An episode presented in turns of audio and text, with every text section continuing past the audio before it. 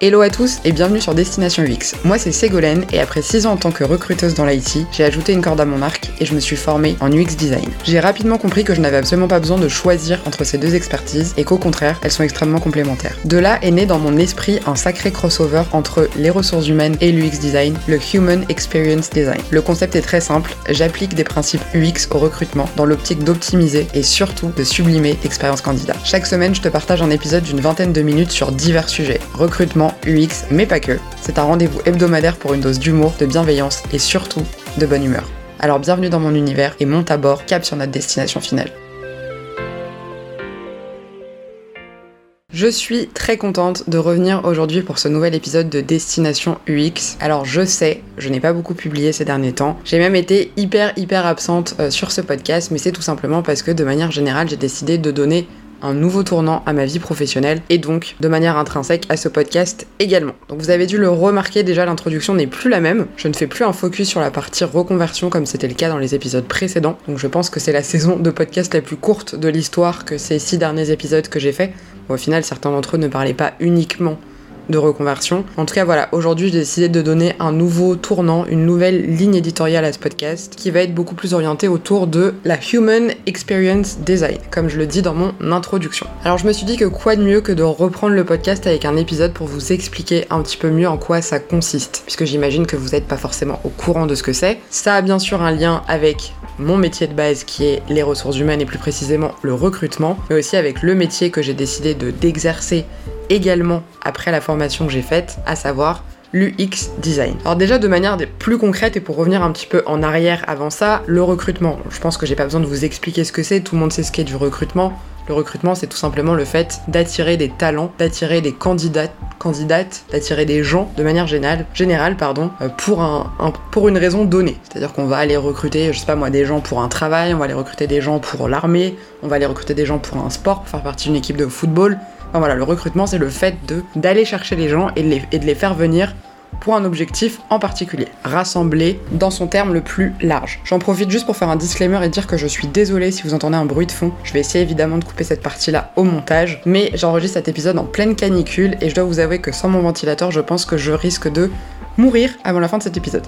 Voilà, c'était juste une petite parenthèse pour m'excuser si derrière vous entendez un bruit de fond euh, assez conséquent. Donc maintenant qu'on sait ce que c'est que le recrutement, qu'est-ce que l'UX design? Alors UX, c'est pour User Experience en anglais. En français, ça donne très basiquement l'expérience utilisateur. Et alors, qu'est-ce que l'expérience utilisateur? Parce qu'en ce moment, on entend parler d'UX partout, UX, UI, dans tous les sens. Donc l'UI, c'est euh, la User Interface, donc euh, l'interface utilisateur. Donc ça, c'est encore un autre sujet. Généralement, les gens qui sont UX peuvent aussi être UI. Alors l'UI, ça se rapproche beaucoup du graphisme et du côté web marketing, vraiment de la partie visuelle, la partie euh, esthétique. On va dire que l'UX, c'est la partie on cherche les problèmes, on les résout, et lui, c'est la partie on rend les choses jolies, pour faire de manière euh, très schématisée. Donc aujourd'hui, l'expérience utilisateur, c'est devenu un terme qui est très à la mode, on entend ça partout, UX par-ci, UX par-là, user experience, machin, etc. Au final, c'est tout simplement, on dire, l'application de techniques qui existent depuis euh, des dizaines et des dizaines d'années, qui sont appliquées en marketing, en communication, mais à qui on a décidé de donner réellement une vraie appellation et un vrai, on va dire,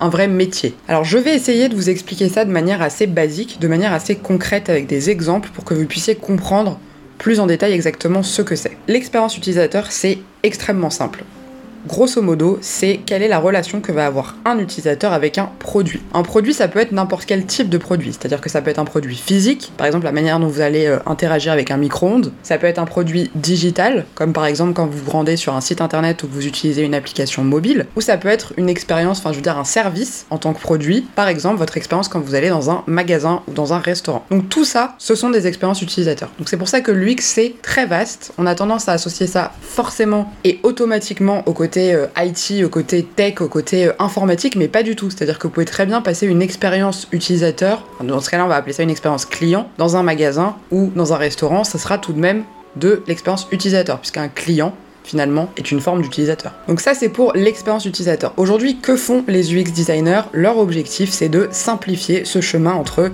la personne qui va utiliser le produit et le produit en lui-même. Je vais vous donner un exemple très concret que donne Don Norman, qui on va dire un peu le, père de la de l'UX design, celui qui a commencé à en parler en premier, qui a sorti un livre qui s'appelle Design of Everyday Things, ce qui veut dire grosso modo euh, le design des objets du quotidien. Et lui, il utilise cet exemple en disant voilà, est-ce que ça vous est déjà arrivé de vous retrouver devant une porte et de pas savoir si vous devez la pousser ou la tirer. Et je pense que si vous écoutez cet épisode, vous êtes forcément retrouvé au moins une fois dans votre vie dans cette situation. Cette fameuse porte où on se dit bah attends, faut que je pousse ou faut que je tire. Ça typiquement, c'est un exemple de mauvaise expérience utilisateur. Puisque normalement, si l'expérience utilisateur est bonne, si l'UX est bon, vous êtes capable de savoir en quelques secondes à peine comment vous devez vous servir d'un objet. L'autre exemple que j'aime bien utiliser, c'est l'exemple du micro-ondes, puisque ça m'est arrivé des milliards de fois dans des salles de pause ou dans des, endroits où on pouvait faire réchauffer des plats, de me retrouver devant des micro-ondes ultra complexes et ultra compliqués à comprendre, avec un milliard de boutons, avec l'option euh, décongélation, mais le poisson, mais la viande, mais je sais pas quoi, des pictogrammes qu'on comprend pas parce qu'ils n'ont aucun sens, et de se dire mais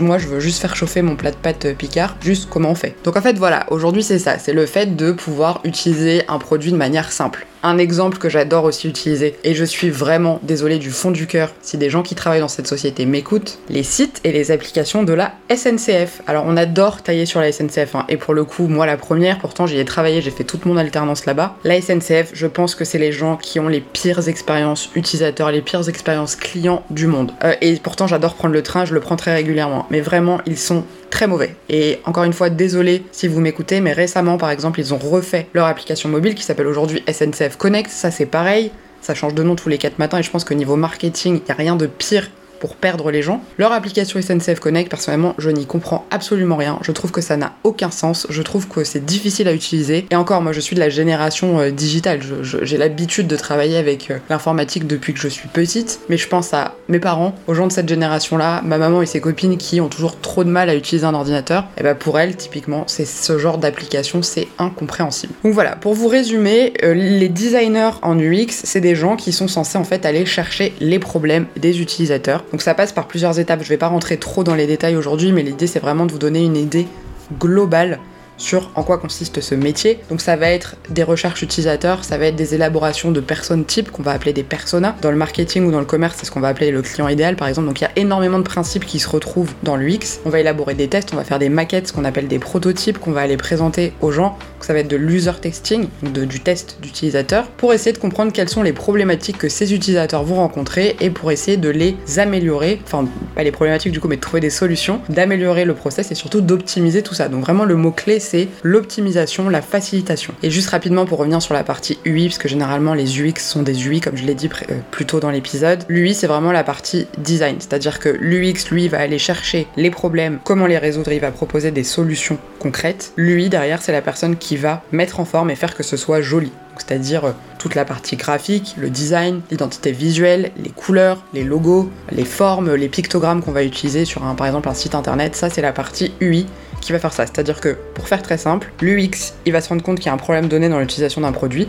On va reprendre l'exemple du micro-ondes, un micro-ondes qui fonctionne pas. Il va aller faire des tests sur un panel de, personnes en leur demandant, bah voilà, écoutez, testez ce micro-ondes, qu'est-ce qui va pas, pourquoi est-ce que vous n'arrivez pas à vous en servir, qu'est-ce que vous aimeriez voir à la place, qu'est-ce qui vous faciliterait la vie, etc. Ce type de questions. Donc voilà, les gens vont leur expliquer quelles sont leurs, problématiques. L'UX, il va proposer un nouveau modèle, un nouveau concept, il va proposer des solutions, par exemple, simplifier le nombre d'icônes qu'il y a sur le, micro-ondes, faire des icônes qui sont plus parlants et que tout le monde comprend, des, des icônes, on va dire, universelles. Il va faire une maquette et il va donner tout ça à lui designer qui lui derrière va s'occuper de la gestion, on va dire, mise en forme et le côté euh, esthétique de la chose. Et ensuite, il y a encore une étape d'après qui est l'étape du product manager, donc le manager produit. Et ça, c'est encore un autre, euh, un autre type de métier dont je ne parlerai pas forcément ici aujourd'hui puisque ce n'est pas le sujet. Et donc, après avoir eu tout ça, après avoir vu tout ça, moi, je me suis posé la question pour avoir été, donc, comme vous le savez, j'ai fait cette fameuse euh, formation en UX. À la base, et idéalement, c'était pour, dans, dans l'optique de faire une reconversion. Sauf que finalement, en y réfléchissant bien, je me suis rendu compte que le recrutement c'était quand même quelque chose qui me plaisait. C'est quand même quelque chose que un, métier que j'ai adoré exercer. J'adore ce contact avec les gens, j'adore créer du lien, j'adore rencontrer des personnes parce que chaque échange, chaque entretien que j'ai pu faire dans ma vie a toujours été un moment très enrichissant. Et je me suis posé la question de me dire mais en fait pourquoi est-ce que je devrais choisir entre les deux? Finalement c'est des choses qui sont complémentaires puisque finalement un entretien d'embauche c'est une personne qui va vouloir un travail. Donc est-ce qu'on peut pas tourner ça en se disant bah le travail c'est le produit, le candidat c'est l'utilisateur? Donc est-ce qu'il n'y aurait pas quelque chose à creuser sur le côté expérience utilisateur, expérience candidat. Et donc c'est comme ça que j'en suis arrivée à ce constat de l'expérience candidat et que aujourd'hui, dans le monde actuel, il y a énormément de choses à faire. Il faut savoir que le Covid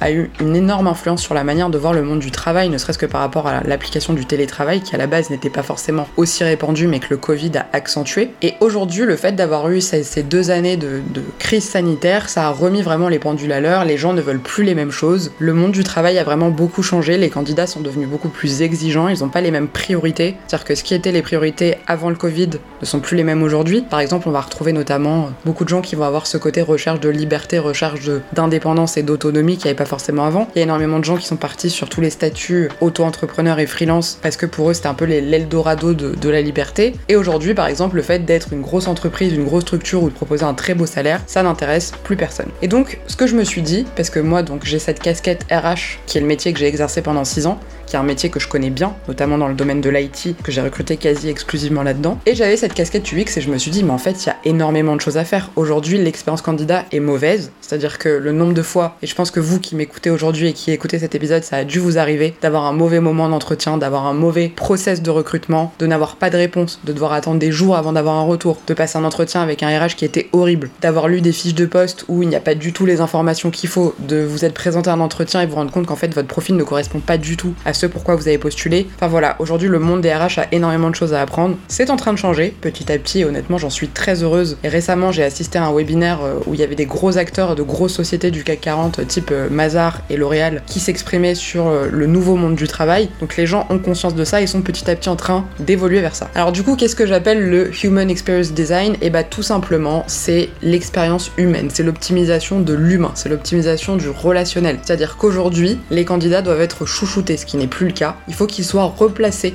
au cœur des process de recrutement. Parce qu'aujourd'hui, le rapport de force entre les entreprises et les candidats n'est plus le même. C'est-à-dire qu'aujourd'hui, c'est vraiment un rapport d'égal à égal. Là où pendant des années, on entendait les entreprises euh, un peu se la raconter en se disant bon bah aujourd'hui tout le monde veut travailler avec nous, ce n'est plus le cas. Donc il faut trouver des nouveaux modes de séduction du candidat. Aujourd'hui, je considère que c'est vraiment comme sur Tinder. Je vais utiliser cet exemple parce que je trouve qu'il est très bon. Il faut qu'il y ait match entre la société et entre le candidat. C'est comme ça, c'est pas juste aujourd'hui le candidat qui est désespéré de trouver un travail, donc qui va être prêt un peu à faire n'importe quoi, et l'entreprise qui va se positionner un peu en, dominant. Aujourd'hui, c'est plus le cas. Aujourd'hui, c'est vraiment chacun doit séduire. À la fois, le candidat doit, doit séduire les recruteurs et la société pour être sûr qu'ils correspondent bien aux besoins qu'ils ont, mais inversement, les sociétés aussi doivent aujourd'hui séduire les candidats les faire venir, les attirer avec des modes innovants, des modes disruptifs, des modes... Il faut en fait révolutionner de manière basique le recrutement, puisque ce n'est plus les mêmes rapports de force, ce n'est plus les mêmes enjeux, ce n'est plus les mêmes candidats, ce, ne sont plus les mêmes attentes. Et aujourd'hui, il faut que les entreprises, de manière générale, saisissent ce virage absolument, de se réadapter et de trouver les nouvelles techniques pour recruter. Sinon, elles vont aller droit dans le mur, puisque on ne reviendra pas à la situation qui était telle qu'elle était avant, avant le Covid, ça c'est plus possible. Donc voilà, c'est comme ça qu'aujourd'hui moi j'ai décidé d'orienter mon métier, c'est comme ça que j'ai décidé d'orienter ma vie professionnelle, à me dédier à en fait faire ce crossover comme on dit entre l'UX et le recrutement, enfin les RH de manière plus globale, et d'essayer d'optimiser tout ça ensemble. Ce qui m'arrange plutôt parce que du coup je suis pas obligée de choisir entre ces deux métiers que, que j'adore. Et au contraire, il y a un énorme marché pour intervenir là-dessus et je pense qu'il y a vraiment beaucoup de choses à faire, à mettre en place. Et c'est un petit peu l'idée aussi du podcast aujourd'hui, c'est que je puisse vous en parler ici petit à petit, voir comment je vois les choses, vous parler un petit peu de manière globale comment est-ce que j'envisage le recrutement aujourd'hui en 2022. J'espère en tout cas que vous y voyez un petit peu plus clair sur la partie expérience utilisateur. J'ai essayé de vous expliquer ça du mieux que je pouvais, de la manière la plus claire et pédagogue possible. Après, comme moi, c'est quelque chose que je pratique au quotidien, ça me paraît assez évident.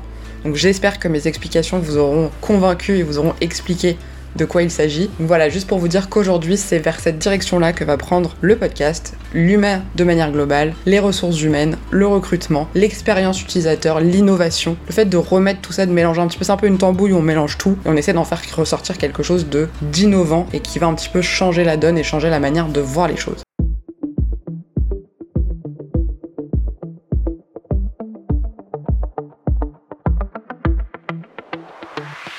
Merci pour ton écoute et j'espère que cet épisode t'a plu. Si tu veux que j'aborde certains sujets en particulier, n'hésite surtout pas à m'écrire. Tous les liens de mes réseaux sociaux sont dans la description de l'épisode. Tu peux aussi évidemment m'ajouter sur LinkedIn. Pour rappel, ce podcast est en complément de mon blog destination-ux.com sur lequel tu peux retrouver tous mes articles. Et enfin évidemment, si mon contenu te plaît, n'hésite pas à me laisser un commentaire, une note ou une étoile sur ta plateforme d'écoute. C'est un vrai encouragement pour moi et ça me motive surtout à continuer. A très vite pour un nouvel épisode.